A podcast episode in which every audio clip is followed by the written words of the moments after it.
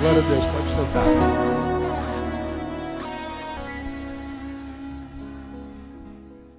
Aleluia. Vamos a Hebreus capítulo 13, irmãos. Nós temos estudado Hebreus, todo o livro de Hebreus, fizemos uma síntese do livro de Hebreus e aprendemos que é um tratado teológico, aliás, na verdade, um tratado cristológico. E fala sobre muitos assuntos e assuntos profundos dos mistérios de Deus. E a gente fez um, um, um apanhado de todo o livro. E paramos no capítulo 13, que é o último capítulo no qual o autor esmiuça o Evangelho, nos ensina é, em, em, grande escala o que é o Evangelho na prática, o que é o Evangelho ah, do dia a dia, o Evangelho do Reino. Depois de falar de tantos assuntos tão, tão profundos, né, ah, ah, durante todo o livro, ele para no capítulo 13 e nós aprendemos que ele começa o capítulo 13, ele começa o fim do livro, né? ele começa o último capítulo do livro dizendo o seguinte, permaneça o quê? O amor fraternal. Como quem diz, olha, diante de tudo que você aprendeu, né, quando ele fala contra a apostasia, da, da, da, da fé em Cristo para a religiosidade, quando ele fala sobre a, a supremacia de Cristo ante aos, aos anjos, fala do agnosticismo, fala, fala da, da figura ah, difícil de compreender de Melquisedeque, fala sobre descanso eterno, fala sobre tantos assuntos profundos, nós falamos sobre eles nesses últimos dois meses. Ele diz o seguinte, olha, diante de tudo que você ouviu, de tudo que você aprendeu, se você não conseguir guardar esse arcabouço de informação teológica, ele diz o seguinte, que permaneça o amor fraternal. No final, o que conta é o amor pelo próximo. Se você não conseguir guardar tudo que você vê no contexto que, que te foi revelado enquanto escrito de palavra de Deus, não, não se preocupe com, com o tecnicismo, não se preocupe com a quantidade de informação. O que você tem que se preocupar é amar o teu próximo. O que vale no final é o quanto você amou. Quando nós estivermos diante de Jesus, no dia do grande juízo, ele vai perguntar o quanto você fez, ele vai perguntar o quanto você amou. É? E nós estudamos isso muito detidamente, a gente aprendeu isso no versículo 1. No versículo 2, nós aprendemos o seguinte, não vos esqueçais da hospitalidade, porque por ela alguns, sem o saberem, hospedaram o quê? Anjos. Então, de um lado, amor, do outro lado, ele fala sobre a hospitalidade. E a hospitalidade é uma palavra que vem da mesma raiz da palavra hospital, ou hóspede, hospitalidade. Hospital idade, hospitalidade, continuação, é continuidade do que há no hospital. No hospital, quando a gente vai no hospital, nós fizemos essa analogia de hospitalidade e hospital. Quando a gente vai no hospital, a gente quer ser ah, recebido, a gente quer ser acomodado, a gente quer ser tratado. É horrível quando a gente vai no hospital e não nos recebem, não há vaga, está fechado, não tem como atender você. A gente não é recebido. Quando é recebido, não é tratado. É jogado lá no chão, como acontece no Rio de Janeiro, no Brasil, somos colocados em cima de uma maca fria e a gente não é bem acomodado e aí, por causa disso, a gente não é tratado. Hospitalidade é o oposto do que acontece no hospital hoje. É, a, a, a hospitalidade é, é receber, né, é a vertente sociológica da, da, hospitalidade, acomodar é a vertente afetiva da, da, da hospitalidade e tratar é a vertente terapêutica da hospitalidade. Aí nós falamos isso em duas quarta-feiras seguidas, falamos por que, que a gente tem que praticar hospitalidade e como a gente tem que praticar a hospitalidade. Hoje, nesses poucos minutos que nos sobram, eu queria entrar no terceiro versículo. Nós vamos ficar nesse capítulo 13 até o final do ano, até a última quarta-feira de dezembro, tentando estudar uh, parte desse capítulo todo, versículo por versículo. Eu queria ler com você, estudar um pouquinho, o versículo 3. O que está escrito lá no versículo 3? Vamos ler juntos, mesmo com as versões diferentes? Vamos lá? Lembrai-vos dos presos, como se estivesseis presos com eles, e dos maltratados, como sendo vós mesmos também no corpo. Então diz, lembrai-vos de quem mesmo? Dos presos. E de quem mais? Dos maltratados. Então veja, Hebreus fala sobre aquele arcabouço teológico, cristológico todo. No final do livro você tem que exercer o amor ao próximo. E o amor se manifesta na hospitalidade, acomodando, recebendo, acomodando, tratando. mas também o amor se manifesta como lembrai-vos dos presos. E nós vivemos num contexto brasileiro, principalmente carioca, que tudo do que a gente não quer lembrar são de quem? Dos presos. A gente quer mais que os que estão soltos sejam o quê? Presos. E se há um lugar do qual a gente quer passar longe, é onde os presos estão. Isso é a mais pura realidade. Agora, é, é, muito interessante, irmãos, como, como a Bíblia lembra dos presos e lembra muito. Jesus lembra dos presos. Agora, o que, que a gente aprende nesse texto aqui? Porque na, na, no nosso contexto, vamos lembrar que isso foi escrito num contexto social e nós estamos vivendo num outro contexto social. Se a gente falar de população carcerária lá na época dos hebreus, nós estamos falando de uma coisa. Se a gente fala de população carcerária hoje, no contexto carioca, nós estamos falando de outra coisa. Todavia, tudo é preso. Completamente diferente. Acho que os presos são completamente diferentes, mas são presos. E esse texto está dizendo: lembrai-vos dos presos, lembrai-vos dos maltratados. E diz que a gente não é só lembrar, tem um, tem um, tem um modus operandi dessa, dessa lembrança. Lembrai-vos dos presos como se estivessem presos com eles. Não é só lembrar, ah, lembrei, tem um preso chamado Fernandinho Beiramata. Já lembrei, senhor, está cumprindo com missão, não. Não é lembrar de qualquer jeito. É lembrar dele e como se você estivesse lá na mesma cela com ele. O que isso quer dizer? Lembrem-se dos maltratados como sendo vós mesmos também no corpo. Como quem recebe maltrato no corpo. Não é só lembrar do maltratado. Existe uma forma de se lembrar. Isto é evangelho. Então, eu queria, hoje, vou ficar hoje, quarta-feira que vem, falando sobre esse versículo, começar sobre essa, essa ordem, lembrar. Lembrar. Lembrar, se a gente parar para pensar sobre lembrança, muita gente lê um texto, parece que não tem nada ali. O que, que a gente vai falar desse texto? O que, que a gente vai tirar? Mas tem muita coisa lá. Quando a gente fala de lembrar, a gente tem que pensar o que é lembrar. Que a gente fala, lembra. O que é lembrar? Lembrar. O que é lembrar? Quem se arrisca a dizer que quer lembrar? Guardar? Trazer a memória. É isso? Alguém, alguém aprofunda mais isso? Trazer a memória. Hein? Recordar. O que mais? Falaram alguma coisa aqui? Não esquecer? Não, não esquecer não cabe. Se eu não esqueço, eu não preciso lembrar. É o quê? Reviver. Pois é. Lembrar é, é, é, é tudo isso que vocês falaram aí. Trazer a memória é reviver. É também. Agora, se a gente for botar num, num contexto mais prático, ah, diante do que vocês falaram, é, é não retirar da memória, é, alguma coisa foi impregnado na nossa mente, tatuado na mente. Está aqui. E essa coisa que foi tatuada na nossa mente, da nossa mente saiu por alguma razão. É como quem é, entra aqui pela primeira vez, senta aí e olha para cá. Sei lá. Quando senta aqui a primeira vez, me digam vocês, o que, que você logo nota aqui nesse. O que, que mais te chama atenção aqui nesse púlpito, nesse palco? O que, que te chama atenção? Seria o painel da cidade do Rio de Janeiro, sim ou não? Sim. Eu tenho certeza que não existe um ser humano que entra aqui nesse tabernáculo,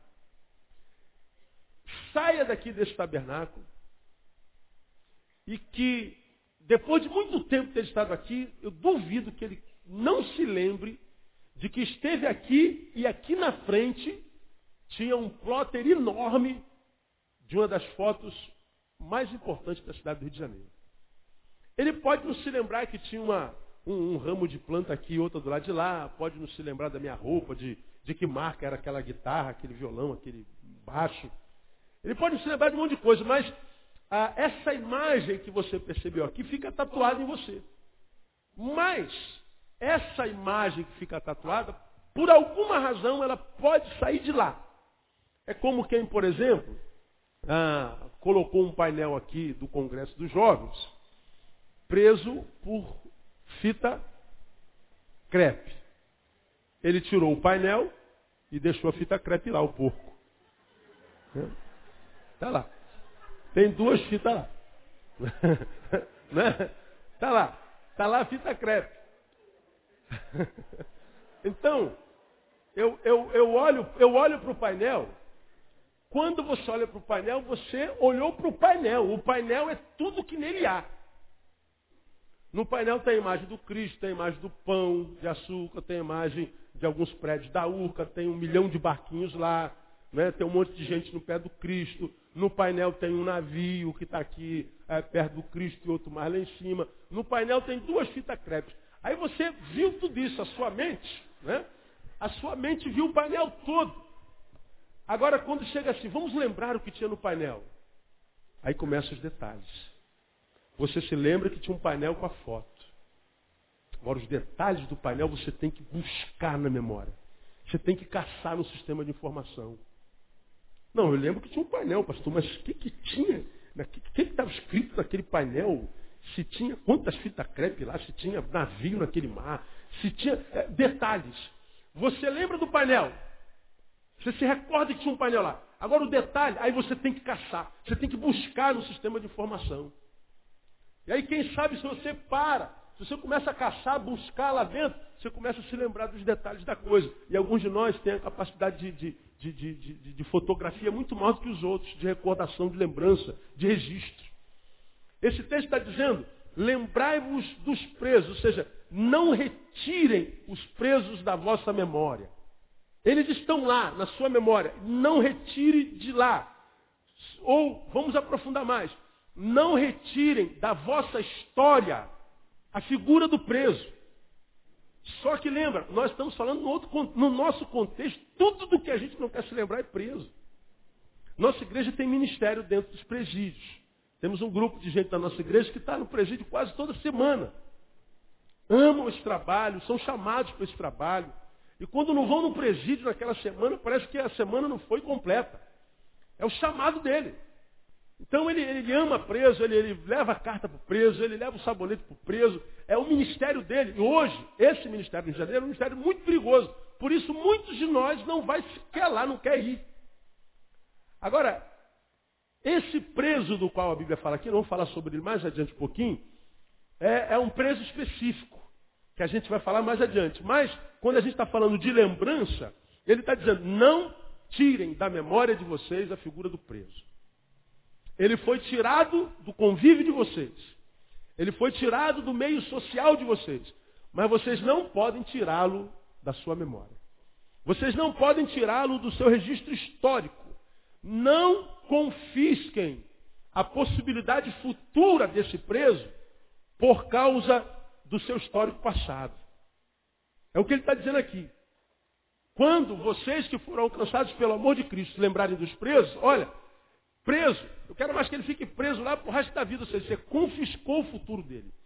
A possibilidade futura de uma vida de liberdade, de uma vida que vale a pena, a gente confisca o futuro e a gente confisca o futuro por causa do histórico passado dele.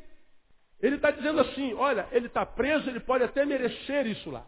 Os seus feitos o levaram lá. Mas viver o evangelho é lembrar desses caras, lembrar dessas mulheres, lembrar desses seres humanos. Eles podem ser tirados do contexto social, eles podem ser tirados do contexto do, da sua relação diária, mas o que o texto está falando para mim, que a gente tem que se lembrar dele, não tirar da nossa memória, não esquecer, não jogar no abandono, jogar no esquecimento, não tirar do nosso contexto histórico. Não vamos, enquanto servos de Deus, confiscar o seu futuro só por causa do seu histórico passado. Lembrar é isso. É não apagar da história.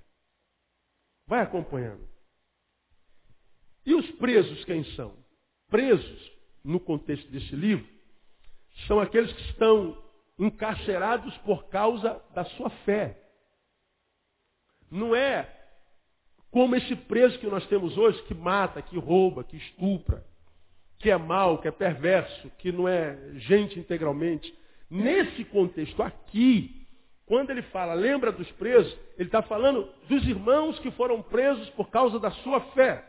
Lembrar que, que, que era um, um, um, outro contexto mesmo. Quando você lê, volta a tua página aí, uma, uma paginazinha, no capítulo 10, a gente vê isso muito claro, porque já falou nesse mesmo livro sobre os presos.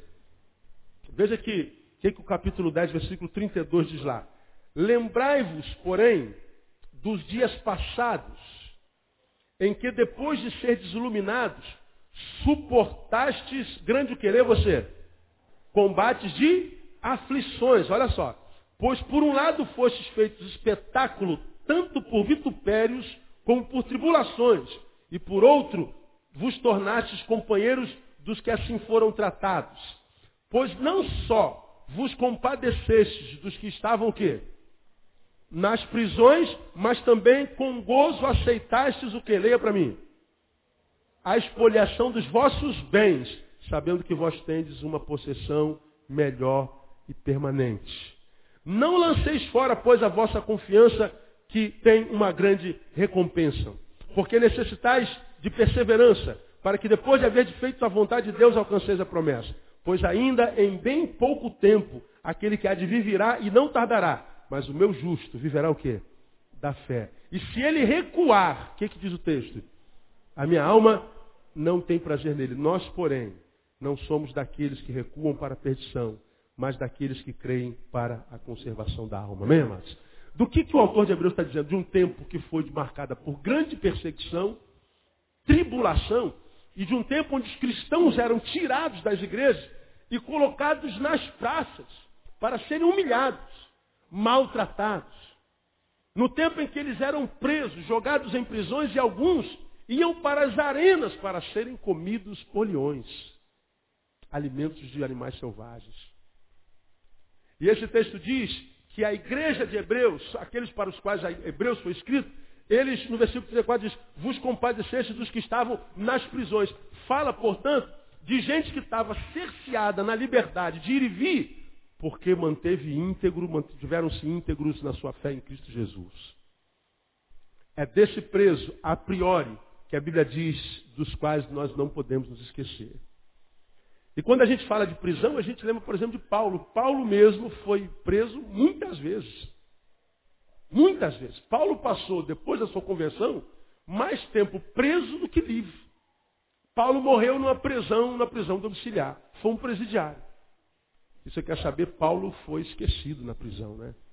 Só para você pensar na cama. Abra a tua Bíblia aí em uh, 2 Timóteo. É um, um, algumas páginas antes, para você ver como Paulo morreu. E eu tenho esse texto tão, tão forte na minha mente eu, quando faço reunião com os transferentes, eu digo que eu quero viver como Paulo, mas eu não quero morrer como Paulo. Paulo viveu uma vida tremenda, mas morreu completamente só. Ele estava numa prisão domiciliar, ele estava cerceado da sua capacidade de liberdade de ir, e Paulo escreve uma carta para Timóteo, um dos seus discípulos. Lá no versículo 9 ele diz assim: Procura o quê? Quem pode ler? Vir ter comigo breve. Essa é a linguagem bíblica. Procura vir ter comigo breve. Agora, suponhamos que Paulo tivesse preso hoje, ele ia estar com o celular na prisão falando assim, pô Timóteo, está fazendo o quê, irmão? Quanto tempo você não vem aqui? Você não pode vir aqui me ver um pouquinho, ficar comigo um instantinho?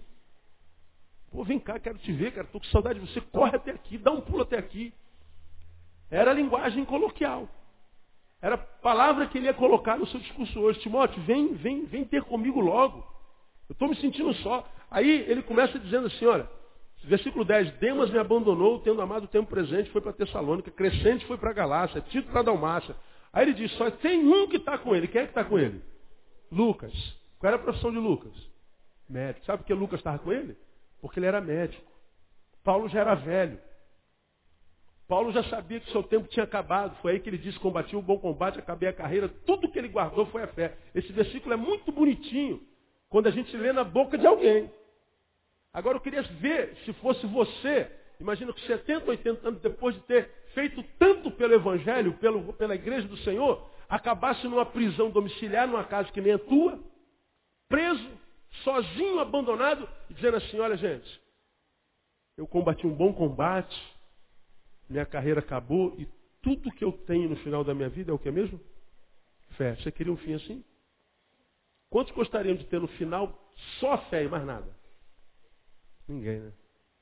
Eu tenho dito ao Senhor, Senhor, eu quero acabar a minha vida com muita fé, mas se eu puder estar cercado assim dos meus netos, ter um sítiozinho assim com as galinhas no quintal, com as couves, quem sabe um cavalinho, com a minha moto na garagem, evidentemente. Se eu pudesse ter uma, uma churrasqueira lá no quintal para chamar meus amigos. Alguns discípulos, vidas das quais eu fui bênção, alguns que eu gerei em Cristo Jesus, e pudesse estar lá com o velho pastor Neil, o ancião Neil Barreto, dizendo, mestre, nós viemos fazer-lhe uma visita. Trouxemos uma carne para comer com o senhor. Mas meu filho, eu estou com colesterol alto. Eu não, eu não posso, na minha idade eu não posso mais comer isso. Mas por que vocês trouxeram essa carne com tanto carinho? Eu vou comer essa carne. Né? E, ver, e ver os meus filhos na fé eles, ao meu redor, sentados assim. Mestre, fale um pouquinho uh, daquelas palavras que o senhor falava lá naquele púlpito, aquelas palavras estranhas que o senhor falava lá, que a gente gostava. Eu queria acabar minha vida assim. Queria ver uh, os meus netos, minhas netas, filhas de Tamar e de Thaís, com os namoradinhos lá. Ver minha filha oficial da Marinha e a outra juíza, apaixonadas por Jesus, sentada à minha mesa, aquela mesa grande, lá no interior, no meio do mato. Porque quando eu me aposentar, eu não quero mais saber de gente, de jeito nenhum, vou cuidar de bicho, irmão. Vou criar galinha. Você pode, pode escrever aí. Vou criar cavalo. Vou plantar. É. Agora, Paulo diz assim: tudo que eu estou levando é fé. Ele, ele, mais adiante, olha lá. Ah, Alexandre, ah, 16. Na minha primeira defesa, o que, que ele lê lá? Leia você. Ninguém me assistiu. Leia o restante. Antes todos me desampararam, que isto não lhe seja imputado. Paulo escreveu é, 13 cartas na Bíblia. Paulo fundou dezenas de igrejas. Paulo visitou, não tinha avião naquela época, todos os continentes pregando o Evangelho. Ninguém fez tanto pelo Evangelho na igreja, no tempo da, da, da igreja histórica, como Paulo. E Paulo está dizendo, quando eu estive lá diante do, do, do imperador, na minha primeira defesa, sabe quantas ovelhas minhas estavam lá? Sabe quantos discípulos meus estavam lá? Ele diz aqui, quantos? Nenhum. Ninguém. Todos me abandonaram. Este é um presidiário abandonado. O grande apóstolo Paulo. Ora, se aconteceu com Paulo, imagina o que não pode acontecer comigo, né? Com você. Com qualquer um de nós. Por isso esperar pelos homens é muito complicado. A recompensa vem do céu. Guarde isso na tua cabeça, irmão. Espera a recompensa do céu, porque dos homens nem sempre vem. Mesmo que nós sejamos Paulo de Tarso. Então Paulo esteve preso muitas vezes. Paulo, por exemplo, escreveu as, as, as epístolas aos filipenses e aos colossenses na prisão. Você pode, é, caso você queira anotar aí, ah, se você ler Filipenses 1, 13, Colossenses 4, 18, você vai ver que Paulo escreveu a carta aos Filipenses e a carta aos Colossenses na prisão. Então, prisão também é lugar de, de produção. E como a Bíblia deve ser interpretada para cada geração, preso no contexto da carta são aqueles que estão presos por causa do Evangelho. Mas como a Bíblia é para hoje, nossos presos não são aqueles que são presos pelo Evangelho. Preso é preso. É quem está com a liberdade cerceada. Preso hoje é todo aquele cuja possibilidade de ir e vir foi caçada. Então o preso é muito mais do que o perseguido e o que está trancafiado por causa do Evangelho. Preso é todo aquele cuja capacidade de ir e vir foi cerceada. Portanto, não é só aquele que está lá no Banco 1, Banco 2, Banco 3 e outros presídios por aí, mas aquele, por exemplo, que está preso pelas drogas e vive uma droga de vida. Não tem liberdade de dizer não para a droga. Aquele que está preso pela doença, aquele que está preso pela depressão, aquele que está preso pela angústia, aquele que está preso pelo ódio. Tudo prisioneiro. Tudo gente infeliz. Que porque preso, tem que se esconder atrás de uma imagem de que está tudo bem, ou de que é violento, ou de que não está preso nada. Você, por exemplo, pega um viciado. O viciado, ele nunca admite que é um viciado, só quando ele se vê na lama. Por que, que o viciado geralmente acaba mal? De cada dez, no máximo quatro são restaurados. Por causa da sua dificuldade de se reconhecer viciado. Não, eu paro de fumar quando eu quiser, eu paro de cheirar quando eu quiser. Eu paro de fazer quando eu quiser. Aí, num determinado momento, ele tenta parar e ele vê que a vida dele já não é mais vida sem aquela cadeia. E aí, quando ele percebe que ele é viciado, ele tenta se recuperar, muitos conseguem, outros não. São presos. Então, preso é todo aquele que está impossibilitado de ir e vir, não importando a razão pela qual ele está preso. E o texto está dizendo: lembrai-vos dos presos. Lembrar de prisioneiros é viver evangelho. Então, perceba, portanto, que aqui nesse contexto, Preso é aquele que não está junto, não porque não queira estar junto. Preso é aquele que não está junto porque não pode estar junto. Desse a gente não pode esquecer, desse a gente tem que se lembrar. E por que, que eu coloco esse, esse, esse adendozinho aqui? Preso é aquele que não está junto porque não pode e não porque não quer. Porque nós vivemos um contexto histórico eclesiástico onde tem um monte de crentes que não crescem nunca. Eu já falei sobre isso aqui, são os magoáveis. Não é MacGyver, é magoáveis. São os que se magoam à toa. Magoei. Foi embora. Magoei porque não apertaram a mão dele, não deram tapinha nas costas dele.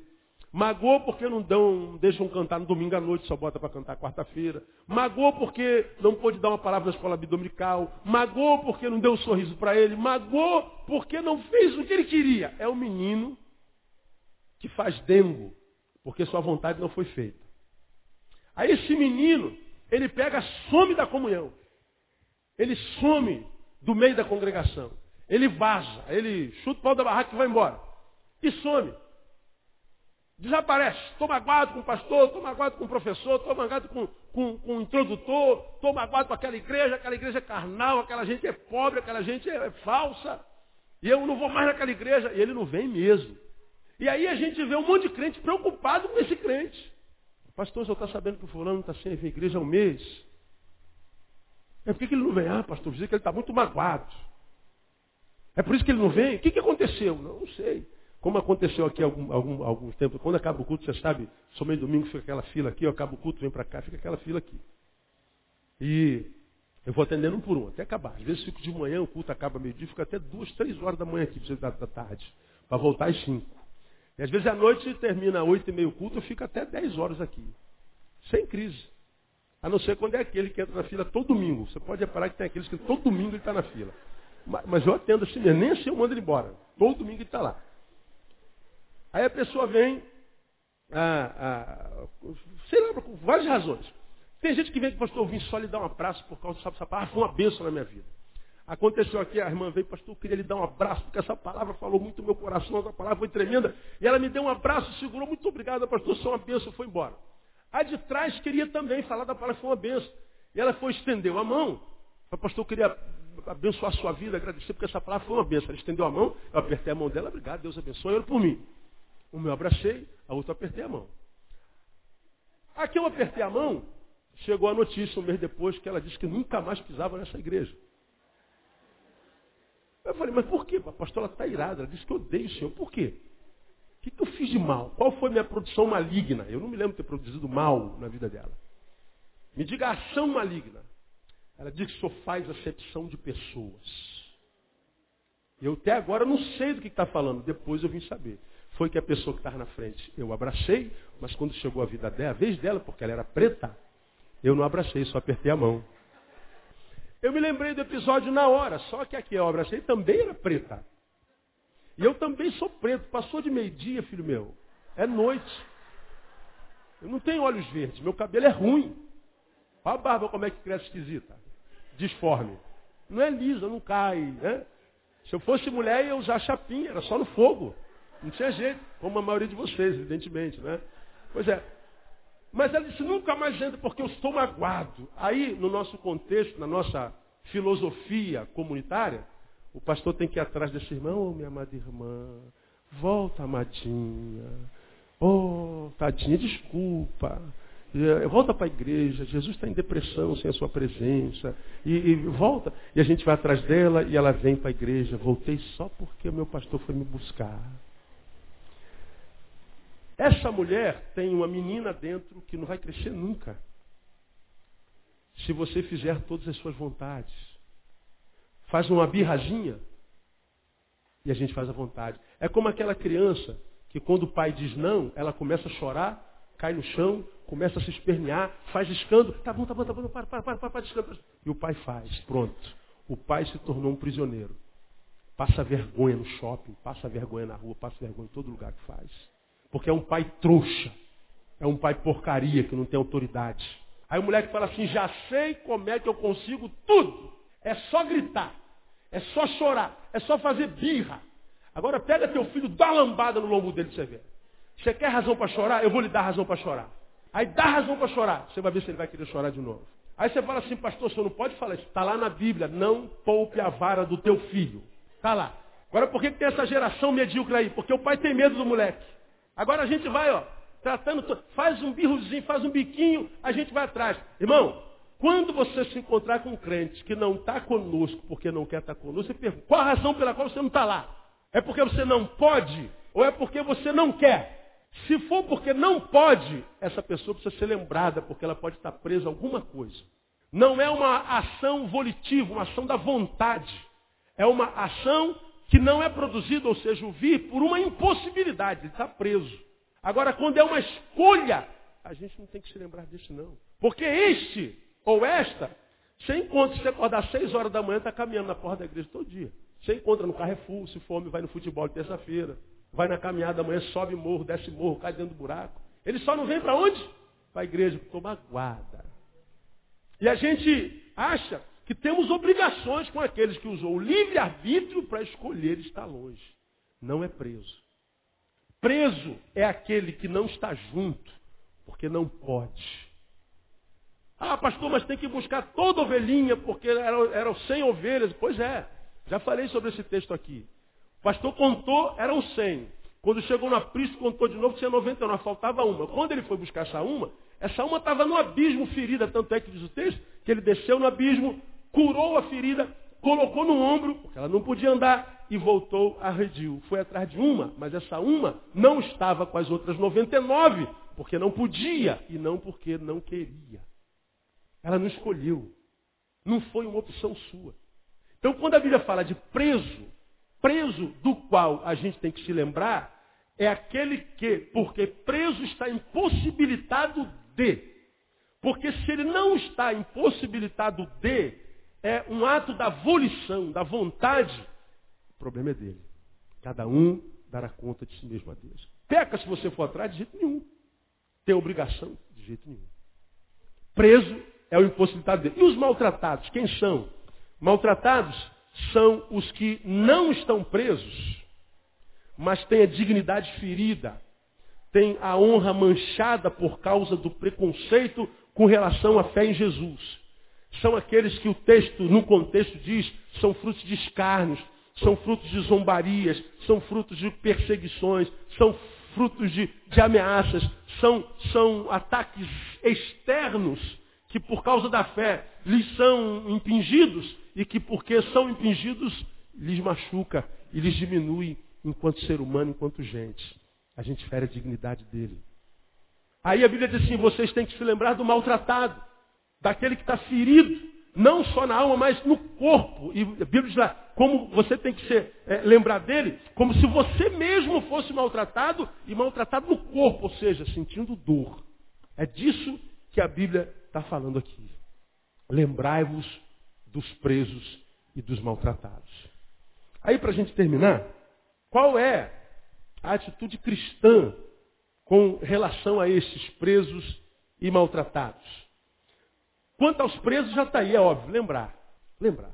Agora, lembrar, é, perceba, é, é diferente do que está no versículo anterior. Olha que coisa interessante, irmão.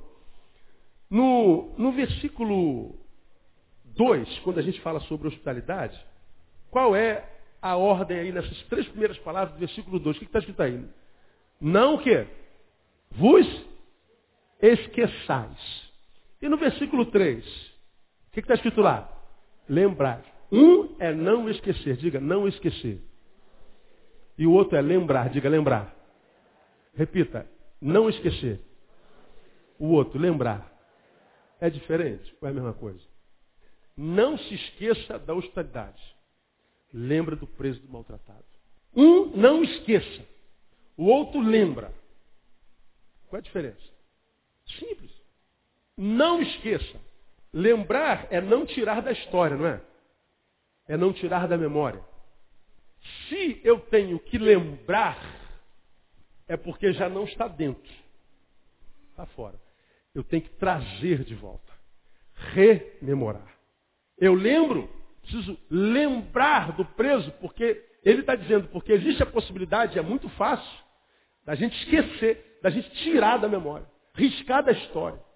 Então, lembrar, a gente lembra porque saiu daqui, saiu da memória. Então, tem que trazer a memória de novo. Eu tenho que pegar do lado de fora para onde eu expeli e trazê-lo de volta para a minha história, para o meu interior. É trazer para dentro e não esquecer. Esquecer é o contrário, já está dentro.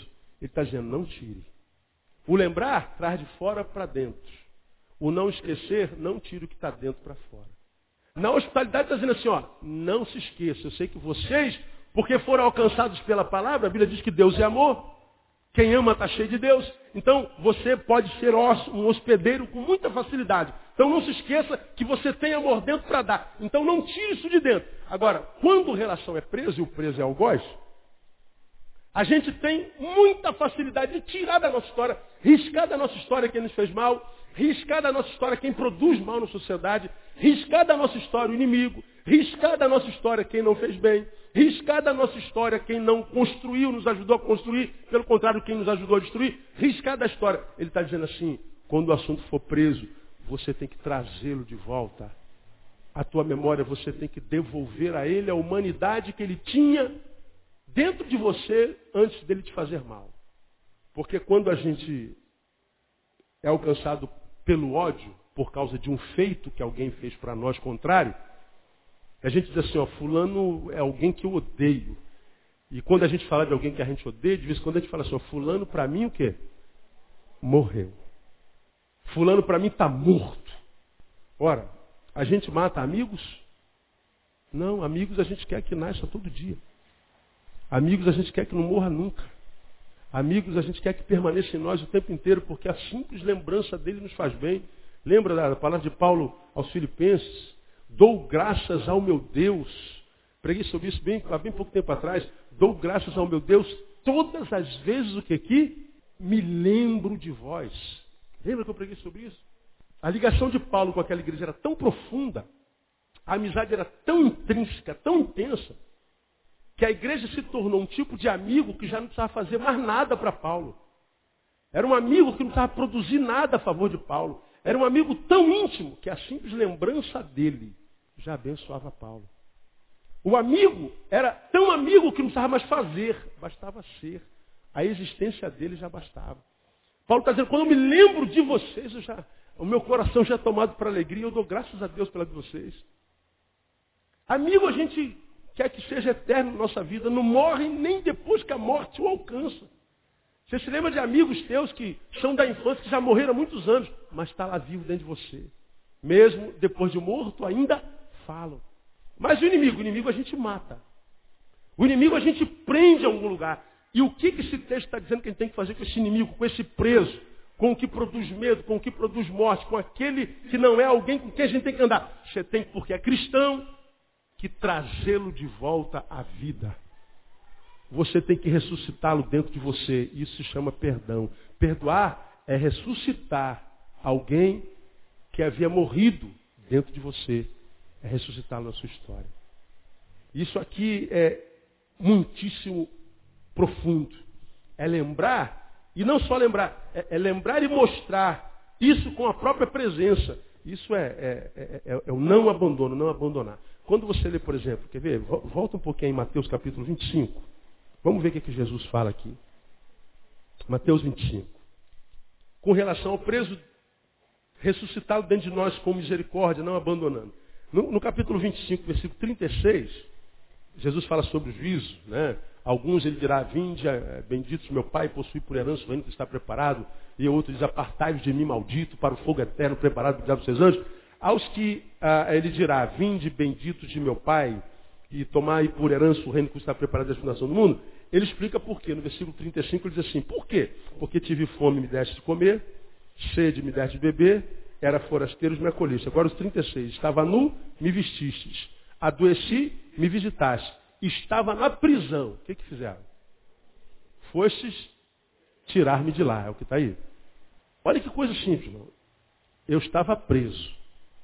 E o que, que eles fizeram? Foram me ver. Só isso. Não está falando que levou sabonete, pasta de dente, escova de dente, cueca limpa. Tudo isso pode junto. Mas tudo o que Jesus quer que a gente faça com o algoz, que não é só o prisioneiro do Bangu 1, 2, 3, mas todo aquele para quem na nossa história ele é defunto, nós o matamos, Deus está dizendo, eu quero que vocês o ressuscitem e que vocês não o abandonem. E eu quero que vocês estejam lá simplesmente para vê-lo. Como quem diz assim, olha, você me fez muito mal, mas eu não vou retribuir o mal que você me fez com mal. Eu não estou riscando você da minha história, eu vim ver você. Isso é dizer para o preso, ou para o nosso algoz, ou para o pecador o seguinte: você é muito maior do que o pecado que você cometeu. Para Deus, para o Deus que a gente serve, e para aquele no qual nós nos tornamos quando nos encontramos com esse Deus, mesmo e ainda que o teu pecado me tenha feito muito mal, nós acreditamos que você, porque é um ser humano, é muito maior do que o mal que você cometeu. Então, por amor a você, nós abrimos mão de te julgar pelo mal e resolvemos amar você. Nós não vamos riscar você da nossa história. A sociedade pode riscar, a, a tua família pode te riscar, todo mundo pode riscar você, mas nós, porque somos produtos e agentes do amor de Deus, nós não nos esquecemos de você. É dizer para Ele que para Deus e para nós, porque nós somos de Deus, Ele é maior do que o pecado. Agora, isso não parece uma mensagem utópica, irmão? Dizer isso para um preso, a igreja evangélica não consegue dizer isso para um casal que adulterou. O casal adultera, a gente dá um pé no traseiro dele e manda embora. Se uma pessoa faz fofoca de você, acabou. Quantas amizades não acabam por questões tão pequenas? Por questões insignificantes. A gente mata o outro na nossa história. Eu falei alguns domingos atrás que eu estou fazendo na minha vida uma coisa que eu denominei psicograma. Tem uma coisa chamada genograma, que você vai fazendo um inventário da tua, da tua genealogia todinha. Você vai ver os males comuns na tua árvore genealógica. E você vai detectando alguns, algumas patologias existenciais, espirituais, emocionais que tem na tua família desde sempre. E de repente você consegue cura para si mesmo. Você vê que é hereditário.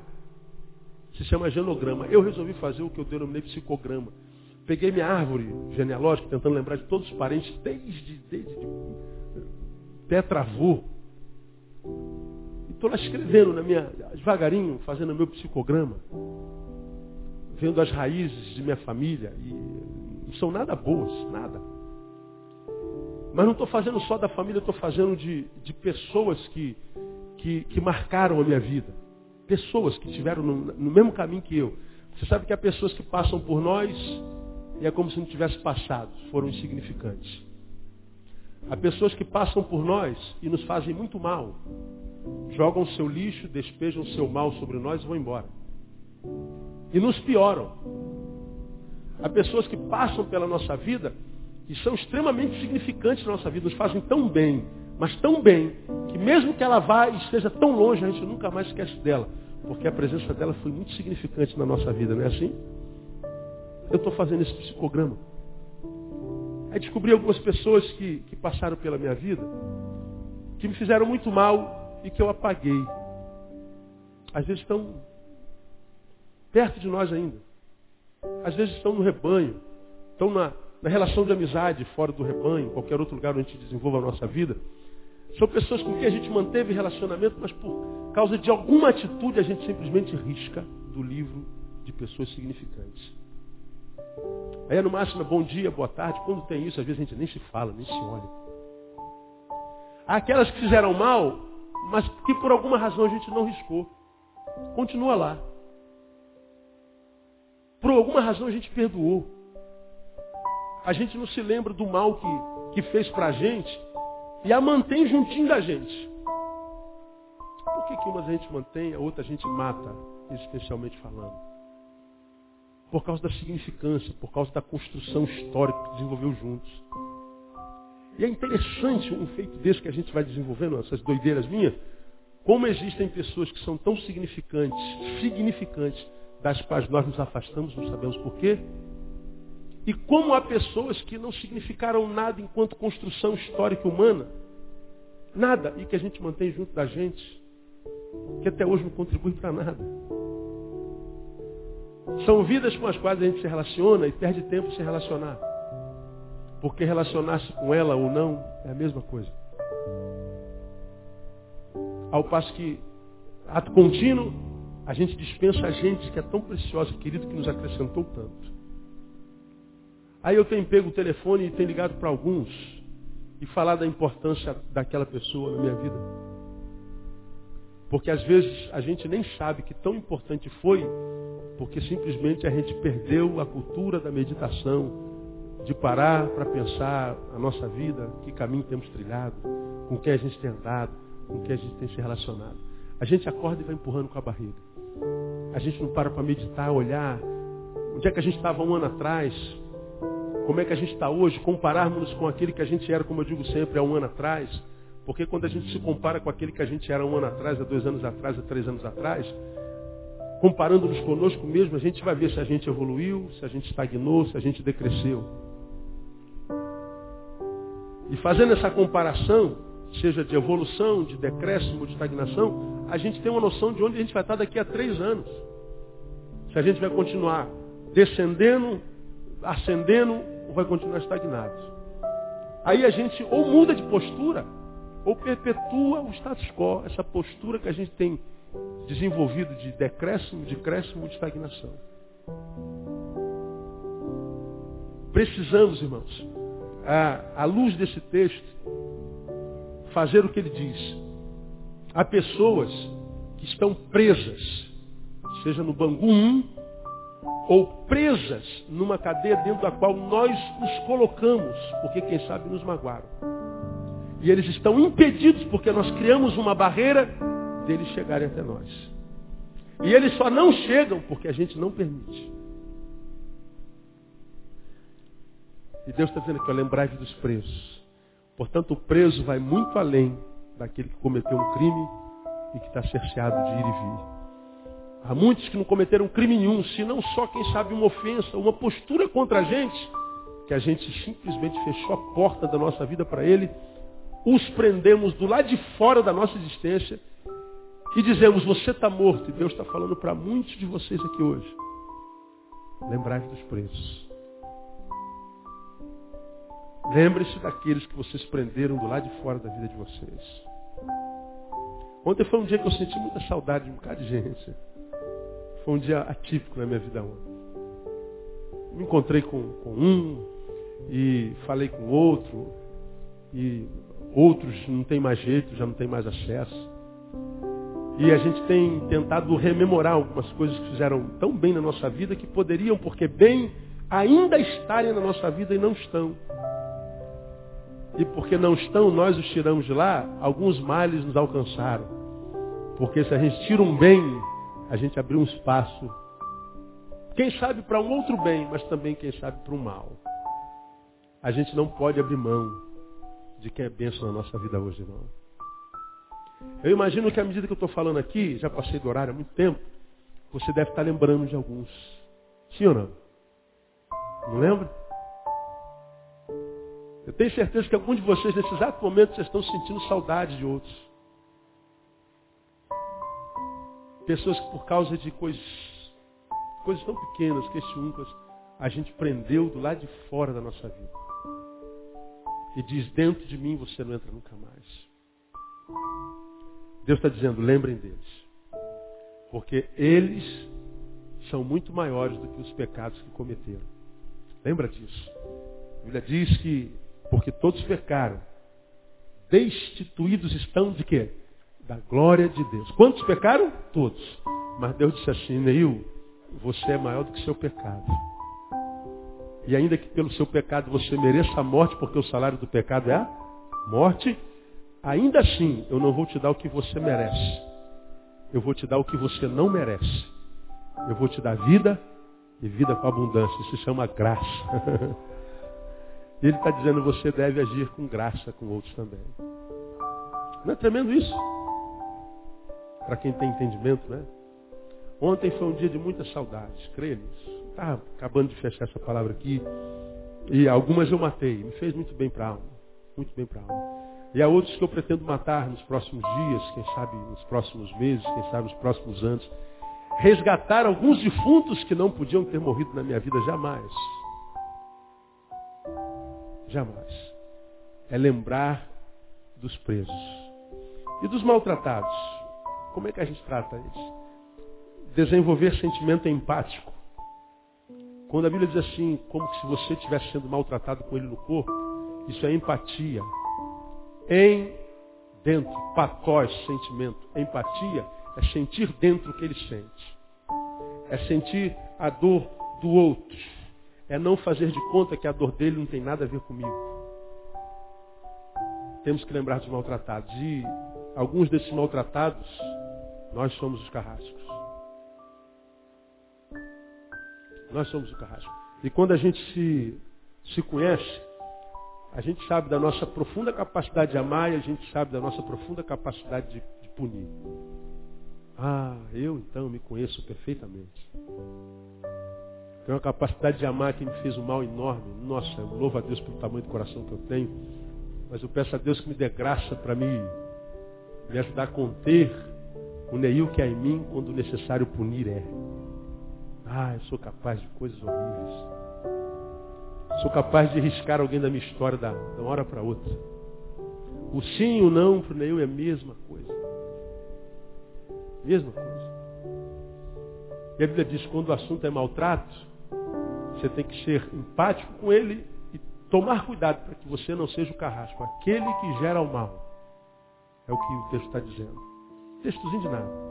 Portanto, como vocês podem ver, o Evangelho de Jesus é sempre muito prático. Prático. Se não for a obra morta, Tiago, capítulo 1 fala que fé sem obras é o quê? Morta. Ninguém pode ser salvo por essa fé. Então não adianta, irmão, ficar aqui no reteté. Aleluia, hoje é. Oh, aleluia, vejo anjos nesse lugar. Oh, glória. Isso é muito bom. Eu gosto dos arrepios. Gosto, gosto do reteté, gosto do povo barulhento. Gosto, gosto quando dá. Gosto do pessoal que faz barulho. Gosto, eu gosto. Agora, só o barulho não funciona não. Temos que partir para a prática. Também não adianta ser como, de repente, é tradicionalzão, aquela coisa semi-morta, né, que a gente ouve a música. Nada a ver também. Tem que ser prático. É lembrar do preso e sentir a dor do maltratado. E se você não guarda nada que eu preguei aqui hoje, guarda só isso. Lembra daqueles que você prendeu do lado de fora da tua vida e que de repente te amam e estão à porta do teu coração dizendo assim, deixa eu entrar. Perdoa. Eu reconheço que eu te fiz mal. Mas não me mata aí dentro não. Traga-me de volta a tua memória. Guarda isso. Se fizer isso, terá cumprido o Evangelho de Jesus. Quem tem ouvidos, ouça o que o Espírito diz à igreja. Amém, mano? Vamos aplaudir o Senhor.